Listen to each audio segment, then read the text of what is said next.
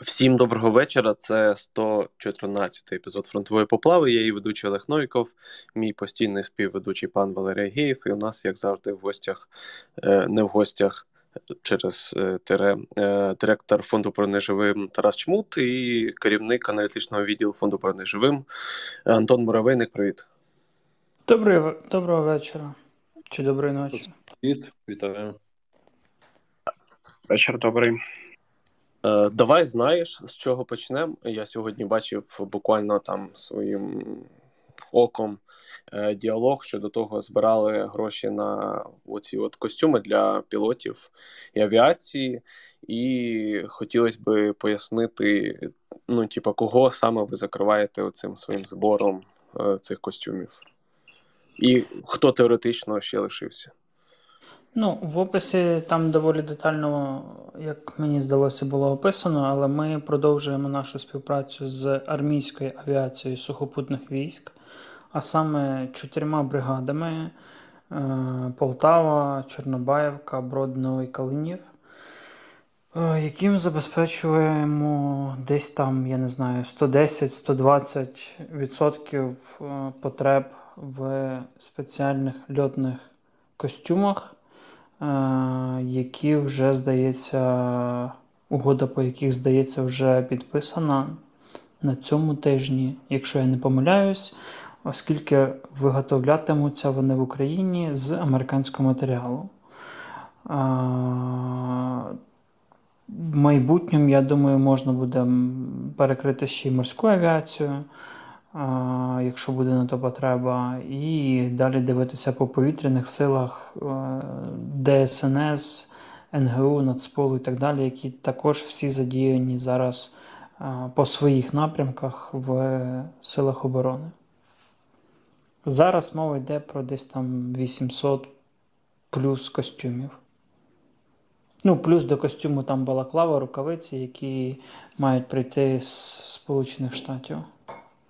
Тобто, це прям виробництво у нас буде ну, з якоїсь тканини, правильно? Воно вже, вже як це. Е, в попередні місяці вони представили декілька дослідних зразків, які мали би передатися в армійську авіацію.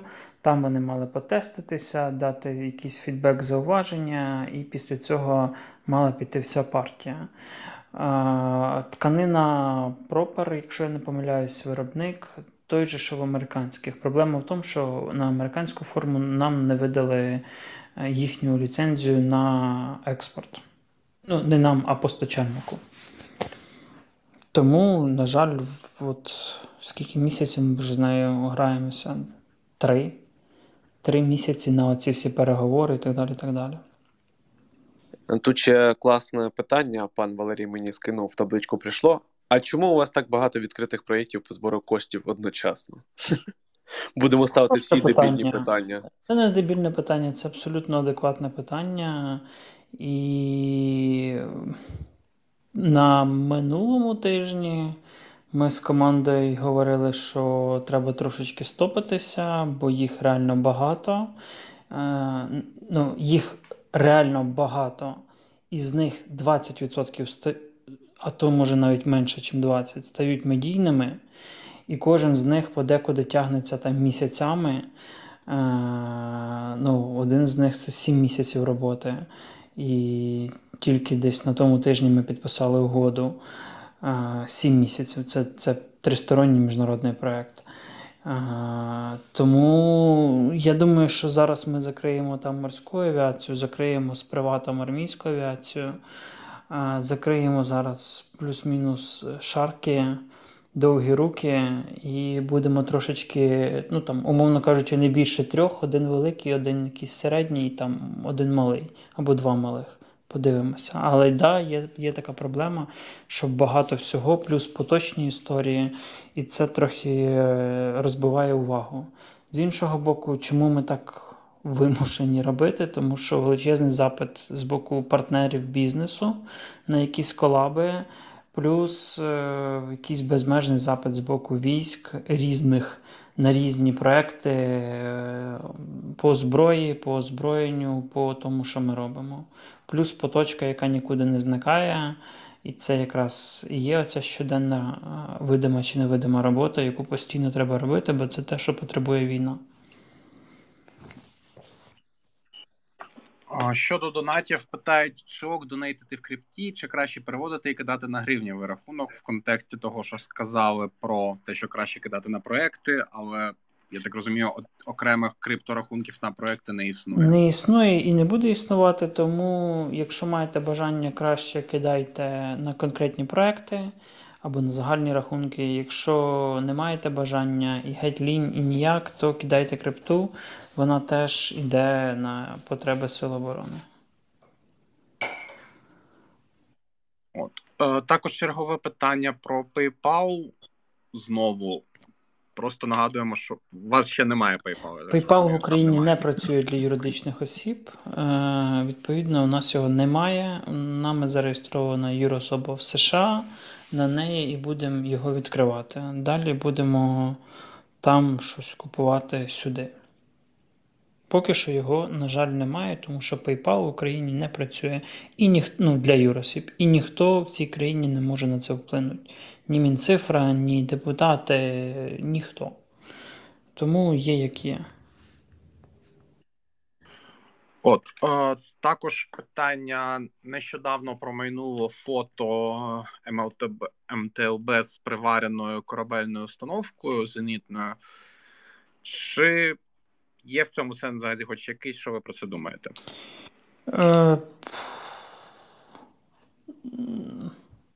Хороше питання. Е, ну, Чи є якийсь сенс? Ну, напевно, є, тому що це е, двохствольна 25-мм арт-установка, яка може працювати на там, 4 плюс-мінус кілометра в два рази важчими снарядами, аніж в ЗУ-23-2. Вона двоствольна, вона може працювати по повітряних цілях, може працювати теоретично з закритих позицій, е, тому що там снаряд з низькою початковою швидкістю, і там має бути доволі така велика балістика. Е, ну, Чи чи є це якоюсь суперзброєю? Точно ні, але я впевнений, що росіян таких арт-установок величезна кількість, тому що вони розраховувались під мобілізаційну, мобілізаційне дооснащення цивільних і торгових суден. Боєприпасів під них теж має бути величезна величезна кількість. Тому, щоб добро не пропадало, намагаються використовувати як можуть. Е, хочу нагадати, що подібні арт-установки у нас стоять на американських патрульних катерах класу Island. Е, на перших двох е, були в одноствольному варіанті на оригінальних станках від Bushmaster. На третьому, четвертому мали йти в якості уже двохствольної 2М3М. І, можливо, на першому теж поміняли. Я не діз... ну, просто не пам'ятаю вже. Плюс у нас в 84-му арсеналі в Очакові таку установку поставили на КАМАЗ в якості аля ПВО. Тому таке. Теж чому? Тому що дуже багато БК в нас було. Угу. Да, Я би ще додав, якщо можна. Дивіться, да, насправді ж ми, ну, ви можете подивитись на наші сили оборони і на наш досвід ще 14-15 років. Ем, на МТЛБ ми ставили все, що тільки можна. Е, звісно, найбільш така просунута е, і ефективна штука це ЗУ-23-2 на базі МТЛБ. Дійсно доволі ефективно. Е, працювати по землі також доволі ок. Плюс ЗУ-23-2 можна стріляти також закритої вогневої, доволі чітко і ефективно. Тому тут насправді мова йде про те, що це фактично пересувний мобільний вогневий комплекс. Да, оця будка здоровезна, яку ви бачите через цю корабельну гармату, да, там як там 2 М3М, чи як я не пам'ятаю. Вона, звісно, трохи підвищує, скажімо так, контур цілі, да, його легше помітити, звісно. Але тим не менш, це вогнева потужність. Тут я з Тарасом погоджуюсь, і воно рухається, воно стріляє. Це проблема. Е, у нас же в армії, я пам'ятаю, ставили на МТЛБ все, що тільки можна. Дійсно, пам'ятаю, навіть здається, Васильок був приварений до МТЛБ, чи Войдара, чи де там в 2014 році. І навіть бачив, здається, хтось якось зробив МТ-12 на МТЛБ, щось таке було. 59-та бригада, якщо я не помиляюсь, робили. Так, да, щось таке було. Ну, коротше, це зараз воно працює, тому що. Да-да-да, це вже от було більш свіже, да. А оцей Васильок, я пам'ятаю, прям як ну, там приварено з горем пополам. Але да, воно працює, тому що воно пересувається і воно стріляє. Відповідно, воно може бути ефективним. Трохи відступаючи назад, питають, чому по програмі екіпірування для льотчиків на сайті рахували ті кошти тільки з карток Приватбанку. Оце ви мене валите, так би мовити. Е, Я не знаю, а чого тільки так. А, ну, Я зараз просто зачитаю. Інші банки приймалися, але вони не були пораховані до загальної суми. Яку реальну суму зібрали, повинно бути набагато більше 31 мільйона. Ну, Я не не знаю, наскільки це, типу, має під собою. Я не знаю. Е, завтра понеділок, робочий день. Запитаю в Олега Карпенка, який тут в Твіттері теж є, може нас навіть слухає. Що, як, і я думаю, він розпише в своєму Твіттері. Бо цими всіма зборами займається він, особливо питаннями механіки і якихось деталей, в які я точно не занурююсь. І питання: якби Тарас Чмут мав безлімітний бюджет на виробництво зброї та обладнання, то яку зброю обладнання він виробляв би?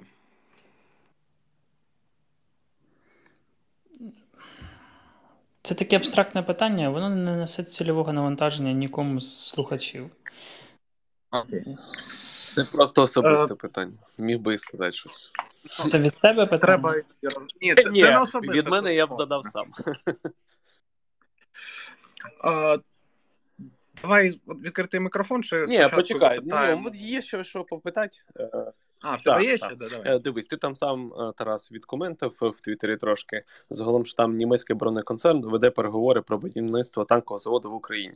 Е, Наскільки ну, це взагалі можливо, і там йдеться, що вони могли б виробляти сотні танків на рік. І ну, наскільки це взагалі можливо в таких умовах, в яких ми зараз перебуваємо? Чи можливо в Україні будувати чи створювати нове виробництво зараз? Так. Можливо. Е, чи готові інші країни сюди заходити? Готові.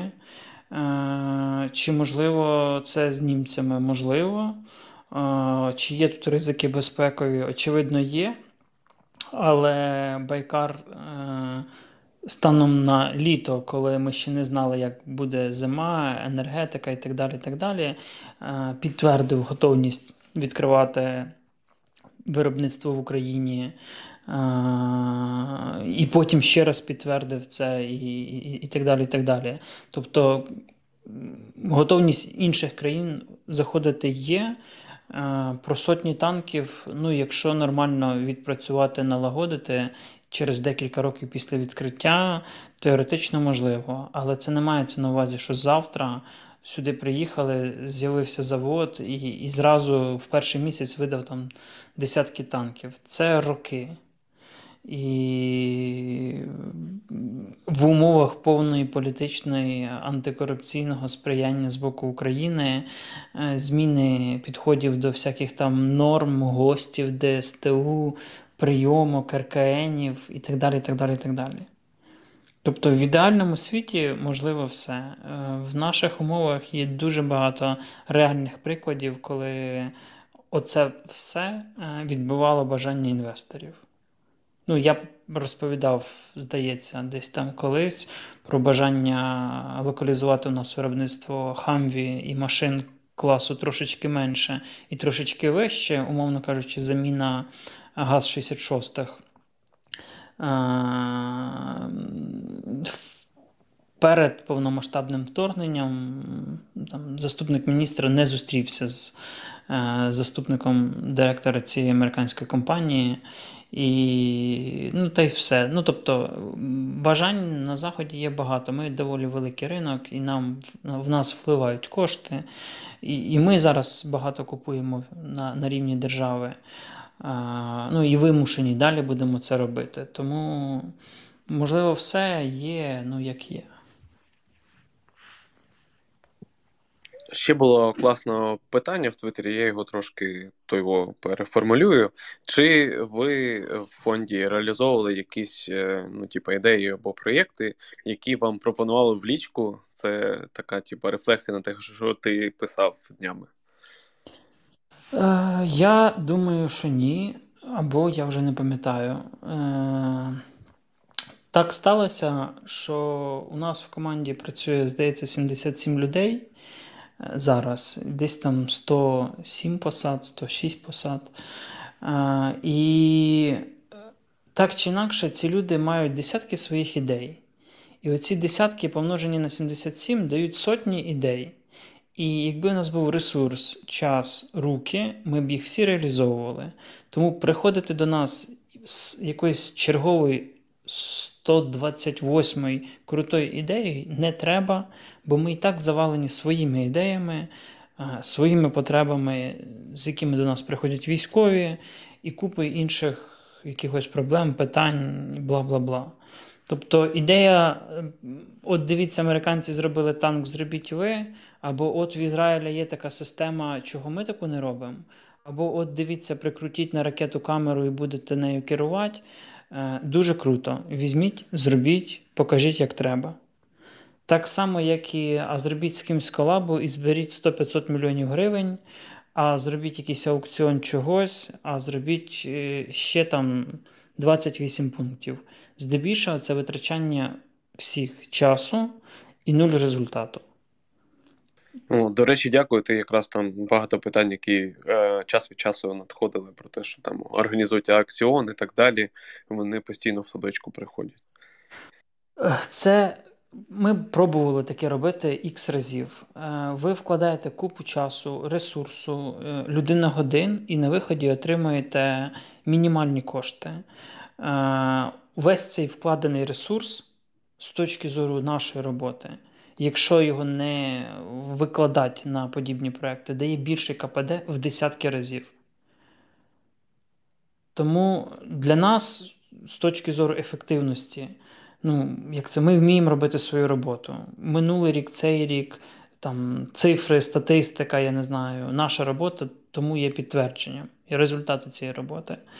Тому мені дивно, коли люди, які абсолютно далекі від ринку благодійності, волонтерства, війни, потреби армії, можливостей ОПК українського або там сусідів, приходять і такі пальцем в небо, а зробіть ото, бо я так думаю. Ну, класно, зробіть, покажіть, як треба. Єдиний аукціон, на який ми скоро можемо розраховувати, це мій аукціон особистий, а не від фонду на користь Чернівської тероборони. І максимум. Його не треба готувати, його просто треба зробити. Так, да, до речі, коли ми зробимо це? Да, Давай зробимо березень е, місяцем зборів на довгі руки ТРО. Я буду торгувати собою як можна. Ну, це ти, звісно, загнув, але можемо. Так, ми ще знаєш, що можливо Тарас, а можливо Антон прокоментує е, оцю от історію з повітряними кулями, які Росня пускає в нашу сторону. Взагалі, для чого це і що це собою являє? Так що, це ж доволі, ну, як на мене, мені здавалося, що це предельно ясна історія. Е, вони з цими відбувачами, до речі, граються Чуєш, давно. Е, предельно ще... ясна історія це для ста божевільних у Твіттері. Ну, таке може бути, да. Ну, власне, ми чому тут і збираємось з вами. Дивіться, оця штука, ви ж бачили, да? Напевно, більшість бачила, як це виглядає. Це куля певного діаметру, умовно, там аеростатній аеростат, і на ньому висить така, як вам пояснити, хто не бачив, складно пояснити. Наварна така угловата шляпа, коротше, яка є фактично відбивачем. Е, були фотографії навіть нашого міністра оборони е, пана Резнікова з цією штукою, вона там впів, впів його розміру. Е, і вони з цим почали гратися ще минулого року, причому на землі і на воді. Е, вони ставили відбивачі біля Кримського мосту е, на морі. Вони ставили відбивачі на Херсонщині біля Антонівського мосту, і вони ставили відбивачі в полі на своїх позиціях для того, щоб супутники, які не оптичними приладами фотографують землю, а радіофактично супутники радіохвильові, вони бачать тоді якби відзеркалення, і там можна побачити об'єкт. І іноді цей об'єкт може сприйняти за воєнну техніку чи там щось щось. Що ми маємо в повітрі? В повітрі ми маємо також об'єкт, який фактично відбиває певні хвилі, відповідно, його видно на радарах. Якщо не видно об'єкт оптично, не можна підтвердити, чи це безпілотний літальний апарат, чи це от така от, вибачаюсь, найобка, фактично, для чого вони їх пускають.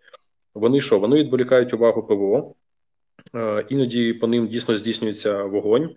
Е, тому що не вдається ідентифікувати точно, чи це ударний БПЛА летить, е, дрон камікадзе, чи це просто повітряна куля да, з відбивачем. Відповідно, іноді дійсно вони знищуються. Цим самим це доволі ефективно. Тобто, звичайна куля, яка там коштує, не знаю, 100 рублів. Ну це утрірую, звісно, але ну вона дуже дешева і відбивач. Дійсно, на це іноді можна витратити якісь боєприпаси або навіть ракету ПВО для того, щоб спробувати це збити. Тобто вони перевантажують нашу систему ПВО, виснажують наш е, боєкомплект і це для нас незручно. Ну, звісно, ми зараз можемо спостерігати от останні прольоти, які про які нам казали, наприклад, мені казали, то вони були здійснені якраз е, з півночі на південь по напрямку вітру. Просто пускали з півночі, і воно собі летіло аж з півночі через всю Україну на південь. От це ну це ефективно. На жаль, це ефективно, дуже дешево і ефективно. А давай так. Е, ну, ти, звісно, можеш прямо не відповідати, але загалом, чи типа ми пробували щось подібне робити? Не скажу. Дякую. І тоді ще, можливо, не знаю, чи ти захочеш, чи зможеш прокоментувати цю от, е, історію, яка відбулася, я не пам'ятаю, здається, в п'ятницю, про те, що нібито наша ДРГ була на території Брянської області. Е, Я це коментувати не буду. Дякую. Я не міг не запитати, але загалом, е, хоч щось ти сказав, і це хорошо. Можливо, ти щось розкажеш ще про е, бойові дії десь е, на сході або може на півдні.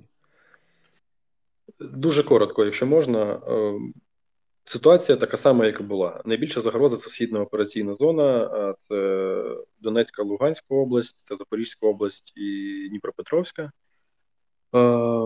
Фактично на півночі ми як такої великої загрози закупчення ударного груповання, якщо ми говоримо про Чернігівщину, Сумщину і навіть Харківщину, частково ми такої прямої загрози зараз не маємо. З Білорусі загроза плюс-мінус зберігається та сама, але знову ж таки, ми про це говорили минулого ефіру. Частина військ знову поїхала російських з території Білорусі е, на схід, точніше, в Матвіїв Курган, якщо не помиляюся, це було минулого тижня. Тобто, дійсно, вони готують там людей і перекидають їх. Е, загроза залишається з півночі, от з Білорусі, власне, але наразі не є критичною, і, власне, як і було. Тобто, зараз дійсно основна основне поле бою це схід. Е, ми це можемо бачити. Там є 3-5 основних напрямків, по яких відбувається спроба росіян е, просунутись, де-інде вони мають певний тактичний успіх, але він зараз не є визначним. Вони можна констатувати, що вони спалили дуже багато своїх резервів і сточили їх об нашу оборону за останній місяць, не досягнувши жодних е, вагомих результатів наразі. Е, особливо яскраво це можна бачити на Владарському напрямку. І сьогодні була інформація про те, що від Генерального штабу здається, що е, військово-політичне керівництво росіян вимагає за будь-яку ціну взяти Углідар. І там є командувач, скажімо так, цього напрямку. Це здається генерал Мурадов. Він ем, за посадою, здається, у них командувач східним воєнним округом, і його пісочать абсолютно всі, навіть навіть е, пропагандистські воєнкори е, російські, які ведуть там свої телеграм-канали, тому що ну ви бачили, да, як відбувається наступ росіян на Углідар, і чим це для них закінчується. Тобто вони спалили неймовірно велику кількість техніки на одному напрямку, і для мене е, операція під Углідаром доволі показова. Я би сказав історично, тому що це дійсно у відео в підручники. Е, не так багато на неї було уваги, окрім того, що там багато техніки було знищено, але те, як ведеться оборона на конкретному ландшафті з використанням е, постановки мінних е, міновибухових загороджень, в тому числі дистанційно, це заслуговує реально уваги. Як можна вести оборону в рази переважаючого противника? Ну це дуже важливо, правда. Ми просто вкотре бачимо, наскільки важливо використовувати міновибухові інженерні загородження. Це дуже круто. Це прямо не знаю. Це круто, коротше. А загалом, ну, тримаємось. Це прям правда дуже круто. Е, Тарас, тут є ще питання в чаті на Ютубі: чи може волонтер або керівник обласної військової адміністрації придбати лелеку? Ну, навіть якщо там є, умовно кажучи, черга дуже велика на неї.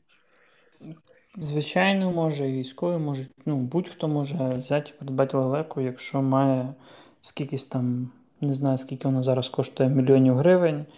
А, ну і почекати, чого ні. Також, можливо, хтось з вас захоче прокоментувати ці от е, падіння е, дронів невідомих на території Росії, особливо біля Москви. Е, так а що коментувати? Всі все і так розуміють. Ну, Кидайте гроші на ПЖ. Цього, в принципі, достатньо. Також. Ні, ну, заради об'єктивності, мінімум три Е, організми, які е, можуть бути дотичними до таких історій, а реально насправді їх і більше. Е, ну, Україна бореться в війні всіма способами, як може, в межах всіх міжнародних законів, обмежень, конвенцій і так далі. і так далі. Виключно наступальний потенціал Російської Федерації. І також ці дрони, які не долетіли, це ж не означає, що не було дронів, які долетіли. Е, я вже багато разів говорив, що росіяни дуже якісно контролюють свій інформаційний простір по всьому, що можуть е, приховати. І я знаю ну, десь десяток історій підтверджених, які взагалі не, не потрапляли в паблік, як успішних, так і неуспішних. Ну, тобто, коли умовно якийсь виріб десь впав, не там, де треба, а поряд, умовно кажучи, і є підтвердження з нашого боку, а в інфопросторі Росії взагалі нічого. Тому е, те, що ми бачимо, що щось десь збили або впало, не є показником абсолютно нічого. Бо ви не знаєте ні цілі, ні кількості, ні задачі, не що це було, чи це перевірка, чи це так треба було, чи він мав там впасти, чи він щось доставляв, чи когось. Ну, тобто тут варіантів може бути дуже багато різних. І не володіючи всією інформацією, некоректно не писати коментарі, не робити якісь висновки, не розказувати, як комусь там гуру чи не гуру треба що купувати і куди запускати. Е, також є тут е, питання на Ютубі. Е, наскільки є ефективним тактика знищення генералів і командувачів Росні? Чи воно взагалі на щось впливає? Будь-яке знищення Росні наближає нашу перемогу. Переб'ємо 150 мільйонів, виграємо. Амінь. Так, тут ще питають, чи правда, що Росня юзає систему перехресних радіопроменів для наведення ракетних ударів? Ого, я не знаю. Окей, окей. Дивлячись, ну реально дивлячись, що мається на увазі. Ну, типу, якщо мова про якусь там базову тріангуляцію, типу, щоб визначити е, координати тілі або джерела випромінювання, ну то всі це використовують. Ну, але знову ж я не технарь, тому можливо малося на увазі щось дуже конкретне, чого я не знаю.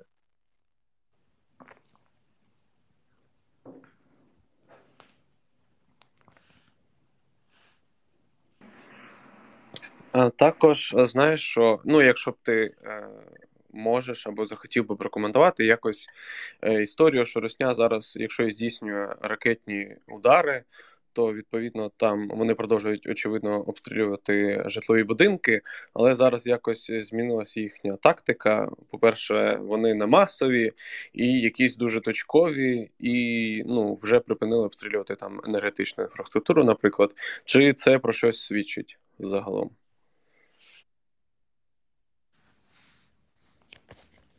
А до кого питання? Ні, ну якщо хочеш, коментуй ти. І це ж типа загальне питання. Хто з вас готовий якось відкоментувати, той і коментує.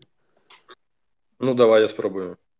Е, загалом виглядає так, що їх підхід до нанесення масових ракетно-бомбових ударів по е, критичній інфраструктурі України він насправді не приніс максимально того бажаного результату, на який вони очікували. І відповідно, вони дійсно е, відчувають дефіцит е, ракетного озброєння високоточного. Це не означає, що їх немає, що вони закінчились. Це все типу, піздьош, вибачаюсь. Вони їх виготовляють прямо зараз, поки ми з вами розмовляємо в три сміни, лупашать на заводах ракети. Була інформація в соцмережах, що наразі у них можливість по калібрам десь до 30 ракет в місяць, і по Х-101 ще менше. Відповідно, накопичувати там три місяці працювати на якийсь масовий ракетний удар вони ну, не будуть, бо це вже просто вони розуміють, що це неефективно. А точкові ракетні удари да, залишаються. Ми могли бачити певні з них протягом останніх там двох-трьох тижнів, здається, власне, калібрів. Там щось було пуски чотирьох ракет, здається, які там мали певний успіх. Е, влучання по цивільній інфраструктурі також. Е, плюс ми бачили застосування Х-22, але знову ж таки, це вже не може йти мова там про якісь там супервисокоточні е, озброєння. Тобто вони застосовують їх дуже точково, бережуть, рахують, і це для нас хорошо. З одного боку, а з іншого, вони можуть накопичувати якусь е- відносно велику кількість для якогось більш масового удару, аніж було раніше. Це правда, але у них не завжди є стільки пускових можливостей одночасного пуску, наприклад, тих самих ракет. Так само, як вони, ну от до речі, я не пам'ятаю, чи була десь оцінка в публічному просторі, скільки вони завдали Е, ну, е, яка кількість ракет була випущена в перший день 24 лютого? Там було ще 150 плюс? Там було геть чуть-чуть, тому що вони розраховували на те, що ця вся інфраструктура буде працювати під них. Знадобиться. ну, може Основні бути. удари наносилися по аеродромах ПВО, угу. яке було пер... роззосереджено ну, і переміщено. І тому в першу добу не вдалося ні подавити толком нічого, ні знищити толком нічого. Тобто, перший цей, умовно кажучи, головний удар був повністю провалений. І це була одна з е, причин всіх подальших подій, які потім були. Тому що якби вони повністю захопили контроль е, повітря, відповідно, ну там сухопутна операція у них реалізовувалася б значно краще. Да, однозначно, але я все ж таки ну вважаю, що у них дійсно є обмеження по здатності одночасного пуску певної кількості ракет, і скільки вони там не збирали, мені здається, вони там все одно більше ста, прям так, щоб пускати. Ну не знаю. Це можливо, але так, щоб прям зовсім зараз все знищить, ми ж бачимо, що воно не працює так і не може працювати. Але це можна сконцентрувати на одному напрямку, на одному області, я не знаю, місті. І тоді буде, якщо це ще не, не умовно Львів, де треба перетинати купу нашої території, а щось ближче до кордону, то там теоретично так. 120 можуть і пройти. Абсолютно так. Причому не виключаємо, що вони дійсно можуть зосередити е, подальші свої ракетні удари саме на військовій інфраструктурі і безпосередньо навіть ну, можливо на командних пунктах наших військ і навіть, можливо, е, на безпосередньо позиціях. Всяке може бути. Плюс, якщо ми за це заговорили, е, не можу казати хто мені про це казав, але це хороша тема для дискусії, і на подумати вам також. Е, ми чудово розуміємо, що якби вони направляли таку кількість ракет, як вони направляли по всій Україні, да, там починаючи з жовтня, по об'єктам цивільної критичної інфраструктури, якби вони направляли на якісь окремо взяті ТЕЦ, да, наприклад, або якісь розподільчі станції, то вони б дійсно могли досягти ну, значного успіху на певних там е, напрямках. І чому вони це не робили, це насправді хороше питання. Чи хотіли вони до кінця е, зробити Київ, ну, занурити його в темряву прямо от 100%? Тут питання. Чи можливо ти могли вони це зробити, наприклад, окремо з Києвом? Можливо, і могли. А чому вони тоді це не зробили? Це питання. Ну, може, тому що вони і банати. Е, це буде хороший шорт для Ютубу. Олег. Для Ютубу точно, так. Да. А TikTok таке не любить чомусь. Та ну це ж як ті історії з тим же Дюнкерком, коли могли, могли, але не зробили.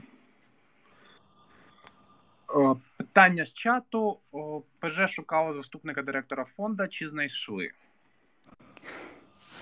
Е, Продовжуємо пошуки. Просять розказати в такому випадку про позицію трохи. Е, робить все, що роблю я. Але в разів два. Е, займатися цікавими проєктами, які тобі цікаві. Працювати з командою сонечок і вирішувати купу проблем кожного дня. Е, так, тут ще є питання з таблички. Є вишки у капітанів для офіцерів, а є якісь плани на сержантський корпус. В КТРО так. Якщо в КТРО, то є у них е, навчальна компонента для командирів, ну так звані вишкіл капітанів, До речі, де був нещодавно другий випуск 87 е, слухачів е, по покращеній програмі відносно першого модуля. Є, е, так би мовити, солдатська навчальна компонента, і буде або формується, або буде формуватися сержантська. Зараз в ЗСУ є три ЦПСС, центри підготовки сержантського складу, супертопові частини, яких немає жодного офіцера, де готують повністю по е, адекватних західних програмах з врахуванням нашого досвіду нашої війни. Е, толкові інструктори. ну, як мінімум, так було до 24-го, тому що зараз могло трошечки все змінитися. Але от є три, і є ідея створювати четвертий ЦПСС е, по сержантському корпусу ТРО, оскільки ТРО зараз десь там 100-120 тисяч людей, а це як сухопутка до повномасштабного вторгнення. Тобто це багато. Е, відповідно, ну, треба мати спроможності готувати людей.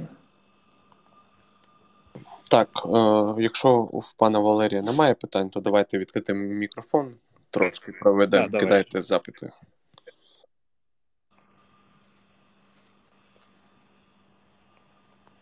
А як не кидайте запити, кидайте гроші на міномети. І чим більше, тим краще.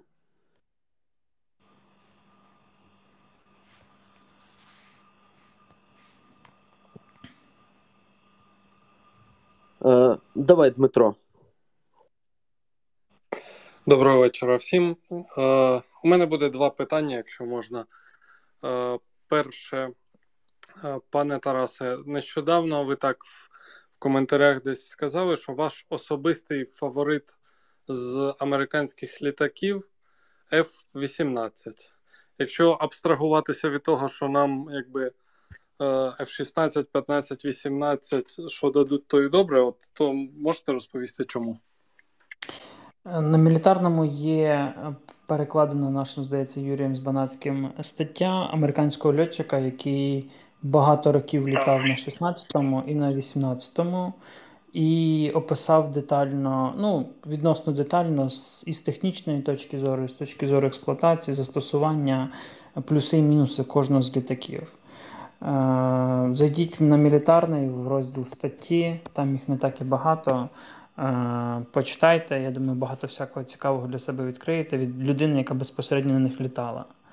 Е, я оперувався свого часу тим, що Боїнг не має на них замовлень, і свого часу можна було б впригнути в таку історію, коли є американське велике виробництво, яке має вікно можливостей для цього виробництва, і американці дуже радо підтримують ті, ті країни, які це вікно займають. Тому до повномасштабного вторгнення, на мою думку, це могла би бути дуже хороша історія для нас, якби ми почали туди рухатися. А, Ну а по ТТХ насправді в подібних всіх сучасних літаків е, все вирішує якість підготовки льотчика і льотчика слеш е, офіцерів, які його застосовують, цей літак, і безпосередньо тактика застосування. Е, ТТХ подібні, озброєння подібне, е, і подекуди нівелюється просто там удачею, випадком, ще чимось. Тому F-16, F-18, F-15, Гріпен, Рафаль, Єврофайтер, будь-що подібного класу в там, в нормальному стані з нормальними працюючими системами і озброєнням, воно буде плюс-мінус подібне. А ті паперові ТТХ, які малюють в рекламних проспектах, вони ну, подекуди такими і лишаються. Е, дякую. І друге питання. Раптом на нього можна взагалі зараз відповісти. Кілька поплав тому ви так обмовились е, щодо херсонського наступу в контексті е, майбутнього наступу, що він має бути нормально підготовлений, а не так, як в Херсоні. Якщо раптом можна зараз щось якось пояснити, що ви мали на увазі, як Херсонський наступ з нашого боку від, відрізнявся від Харківського. Дякую. Як і будь-який інший в умовах, коли у вас критично не вистачає людей, техніки, боєприпасів і часу на підготовку. Ну, На жаль, ми в тих умовах, коли при всьому бажанні ми не можемо забезпечити е, величезну кількість частин суперкваліфікованими, компетентними, мотивованими людьми, які забезпечені усім по всьому і можуть виконувати поставлені задачі. Е, ну, Та війна, яку ми ведемо, вона народна, масова, вона. Е, ми до кінця не уявляємо її об'єму і масштабу, особливо з точки зору втрати і витрати ресурсів на неї. Тому в ідеалі, звичайно, хотілося б, ну або там не то, що в ідеалі, а в нормальних умовах. Хотілося б мати достатню кількість і боєприпасів, і і техніки, і танків, і БМП, і всього. А по факту є, як є. І по факту це є, як є. Е, на жаль, коштує людських життів. Але якщо цього не робити, то цих людських життів буде втрачено ще більше. І тому яке вирішення в, в тих умовах, яких є зараз Україна не приймала, у вас все одно будуть великі втрати, а можуть бути ще більші. Тому тому і вимушені наступати е, тою кількістю людей, яка є, з тим рівнем забезпечення, який є, на тій техніці, яка є, в тих умовах, які є. Е, інакше буде тільки гірше. Тому як є. Дякую. Пан МЛК.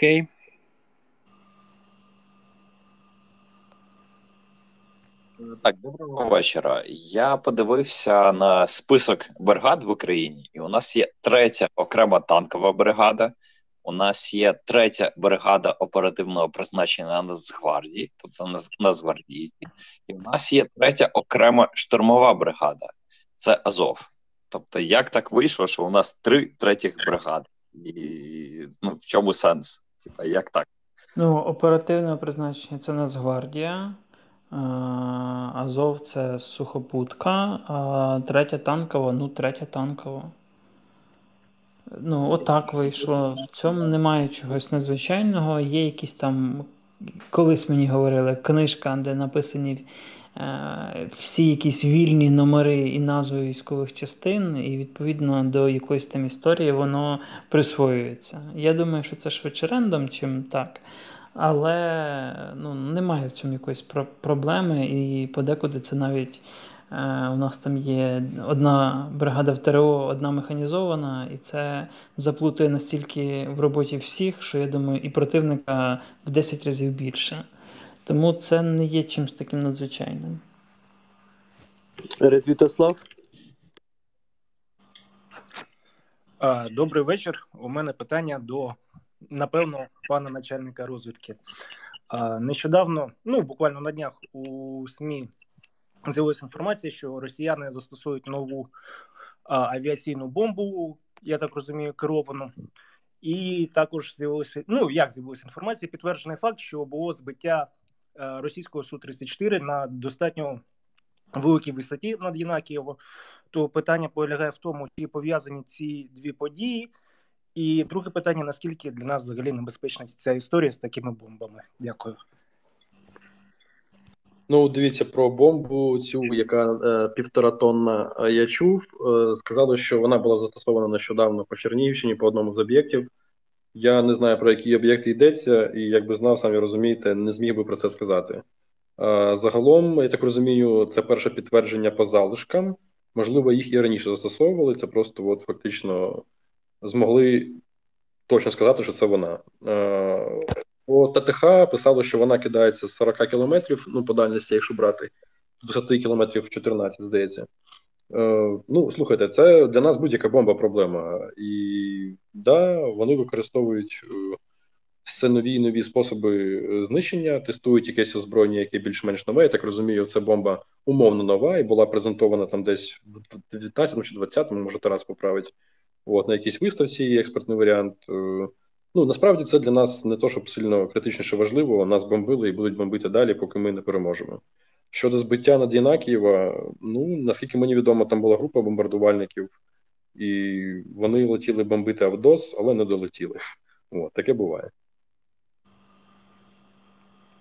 Пан нічого святого. Доброго вечора всім і дякую за можливість надати слово. Е, питання, мабуть, до Тараса. Буквально сьогодні спілкувався з людиною, яка трішечки наближена або знайома з ем, людиною, яка займається керуванням підрозділу. Е, про що Тарас розказував колись, що збирали гроші на мобільні бригади ремонтні. От і саме про людину, яка керує цим підрозділом, і він розказував е, дуже багато кльових історій, що там суперспеци, які займаються саме відновленням. Е, Ну, давайте поговоримо Хамві, але розуміємо, що там е, відновленням багато е, чого великої номенклатури техніки. Якщо в Тараса є якісь прикольні історії, або загалом пояснити, як працює ця бригада, наскільки вона крута, було б е, дуже прикольно почути. Дякую. Це ви часом не про Сімутіна зараз так, говорите? Так, саме про нього. На YouTube каналі Мілітарного є чудове відео з ним десь дворічної давності по е, історії експлуатації, застосуванню і так далі, і так далі хамвів в Збройних силах. Зайдіть на YouTube, там не так багато відео, е, дуже рекомендую. Там є багато всяких прикольних історій. Я думаю, що ми Ігоря покличемо ще десь там, можливо, цього місяця, можливо, наступного, залежно коли в нього буде час, і зробимо якесь свіже відео, огляд, в тому числі з детальним описом, як е, шість переданих минулого року МТО АТ, майстерень технічного обслуговування автомобільної техніки, е, самоокупилися, напевно, вже в сотні разів бо кількість відновленої техніки міряється там в сотнях. Я так розумію, що може вже десь десь наступного місяця перетнемо тисячу. Е, ну і зараз почали процес контрактування додаткових машин. Пан Дон Біз... Дон Бізнес Юкрей. А, так, доброго вечора усім. Е, питання наступне: чи є сильні сторони у росіян, які нам було б корисно перейняти, наприклад, щось в організації війська або інструменти розвитку ВПК? Дякую. Антон? Хорош, хорош. Е, ну, я би сказав, що вони дійсно серйозно ставилися, наскільки це було можливо в їх умовах е, до переозброєння, особливо після кампанії в Грузії в 2008 році. Вони дійсно почали масштабне переозброєння збройних сил. Вони вкладалися в ВПК, е, вони готували офіцерів.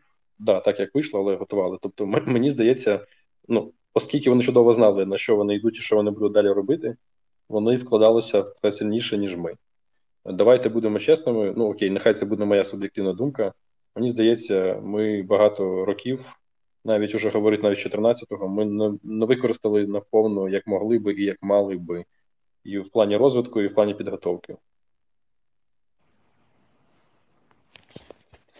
Давайте Павло і все.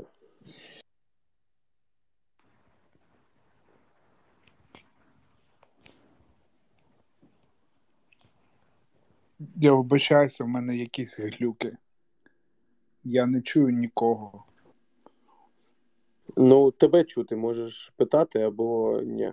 О, все супер. Е, Бачите, якісь постійні перешкоди. Я хотів ще позаминулого разу запитати, але пан Олег мене не взяв. Минулого не було відкритого мікрофону, і в мене таке лірично теоретичне питання. Е, Ну, ясно,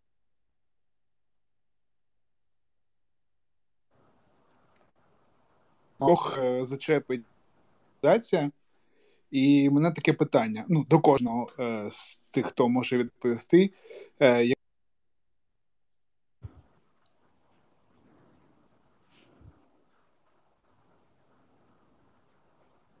Це тільки в мене пропадає? Та ні, усіх. Я е, нічого не почув. Е, да, я підозрюю, що зв'язок не дозволяє. Давайте тоді закруглятися, я думаю. Додайте ще останнє питання. комусь. Та, ну, О, зараз. Зараз. От давайте. Угу. От є от є, от є людина. Ага, якщо і теж зв'язок дасть доконектитися. О, пан Зетгай. Вітаю вас. У мене таке запитання. Нещодавно була новина, що росіяни, повертаючись з порятункової місії з землетрусу на кордоні Туреччини і Сирії, протягнули там якесь ем, через Босфор судно, і турки його пропустили. Що вони там могли такого провести? Ну, з воєнної техніки, і як це вплине, якщо вони там якусь техніку перетягнули на перебіг війни? Дякую.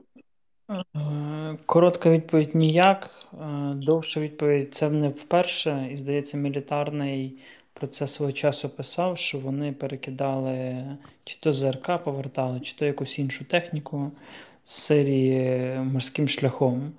Е, ну, Завжди можна піти довшим шляхом через Балтику, якщо дуже сильно треба щось перекинути. Е, тому чогось супер такого критичного для нас е, смертельного ні, немає і, в принципі, бути не може. Дякую.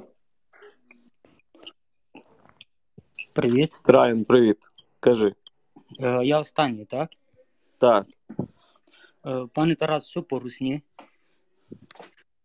Русні пизда. Дякую. Дякую. всіх.